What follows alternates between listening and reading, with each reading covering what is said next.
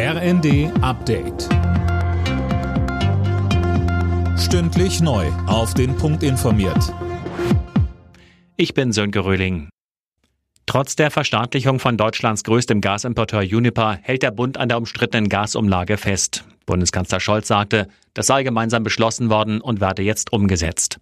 Für eine vierköpfige Familie bedeutet das Mehrkosten von rund 500 Euro im Jahr.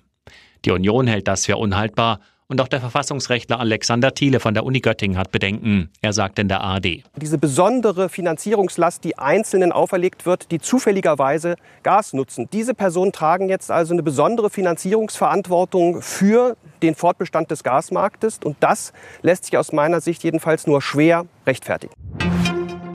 Angesichts der russischen Teilmobilmachung hat der ukrainische Präsident Zelensky erneut die Lieferung deutscher Kampfpanzer gefordert.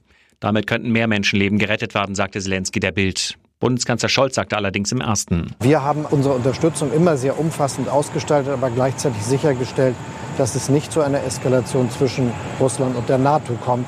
Und genau diesen Weg werden wir auch weitergehen. Wir werden die Scheinreferenten, die da jetzt geplant sind, nicht anerkennen. Russland darf und wird mit seinem Versuch, sich einen Teil des Nachbarlandes anzueignen, nicht durchkommen. Organisierte Kriminalität wird in Deutschland zu einem immer größeren Problem. Durch Drogenhandel oder Einbrüche ist im vergangenen Jahr ein wirtschaftlicher Schaden von rund 2 Milliarden Euro entstanden. Im Vergleich zum Vorjahr hat sich der Schaden damit mehr als verdoppelt, so das BKA.